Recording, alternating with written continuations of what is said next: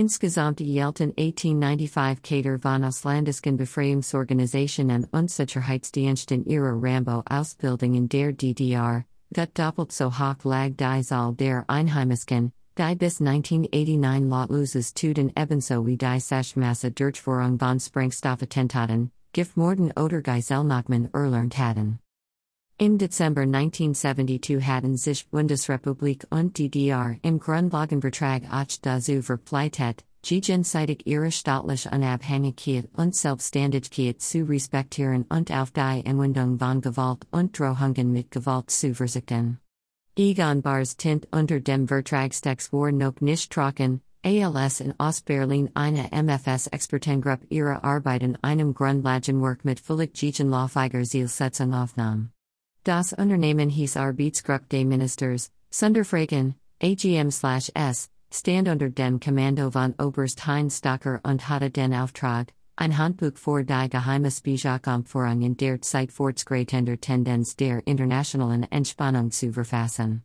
Im Januar 1974 lag das Ergebnis vor, 3790 Seiten über Ziele, Taktik, Methoden und Mittel des Diversionskampfs gegen die imperialistische BRD. AGM-Chef Alfred Scholz, der das Werk in Auftrag gebeten hatte, meldet seinem Minister den Wahlsieg. Erich Mielke konnte das Metier, um das es in dem Handbuch ging, aus eigener Erfahrung. M9.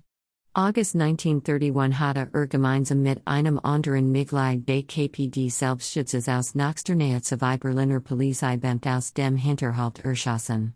Vor seine Stasi Specialtrupp wollte er Leute haben, die genauso denken und handeln sollten, wie er selbst es in jungen Jahren gelernt hatte. 1979 sagte er vor Kopuser MFS-Offizieren, man muss solche jungen Schikissen heraussuchen, herausfinden und erziehen, das man innen sagt, du gehst dorthin, denn er schießt du dort im Feindland. De muss er hinchen, und selbst wenn sie ihn kriegen, dann steht er dort vor dem Richter und sagt, jawohl, den habe ich im Auftrag meiner proletarischen Ära erledigt. Der Auftrag, der gebeten wird, wird durchgeführt und selbst wenn man dabei kaputt geht. Im Kampfhandbuch von 1974 heißt es, das Liquidieren beinhaltet die physische Vernichtung von Einzelpersonen und Personengruppen. Erreichbar durch das Erschießen, Ersticken, Verbrennen, Zersprengen, Strangulieren, Erschlagen, Vergiften, Ersticken. Ebenso deutlich wurde das Ausschalten von Personen definiert.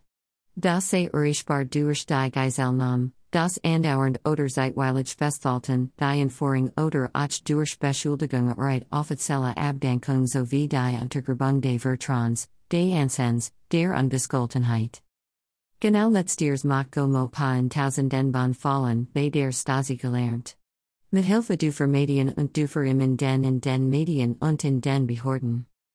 Neben den Ruthmorden gibt es wohl auch noch die Tatschleichen Morde, den die Killer wurden bis heute nicht entdeckt, geschweige den Festgenomen, und außer ihrem Stasi-Handwerk des Mordens haben sie ja nichts gelernt.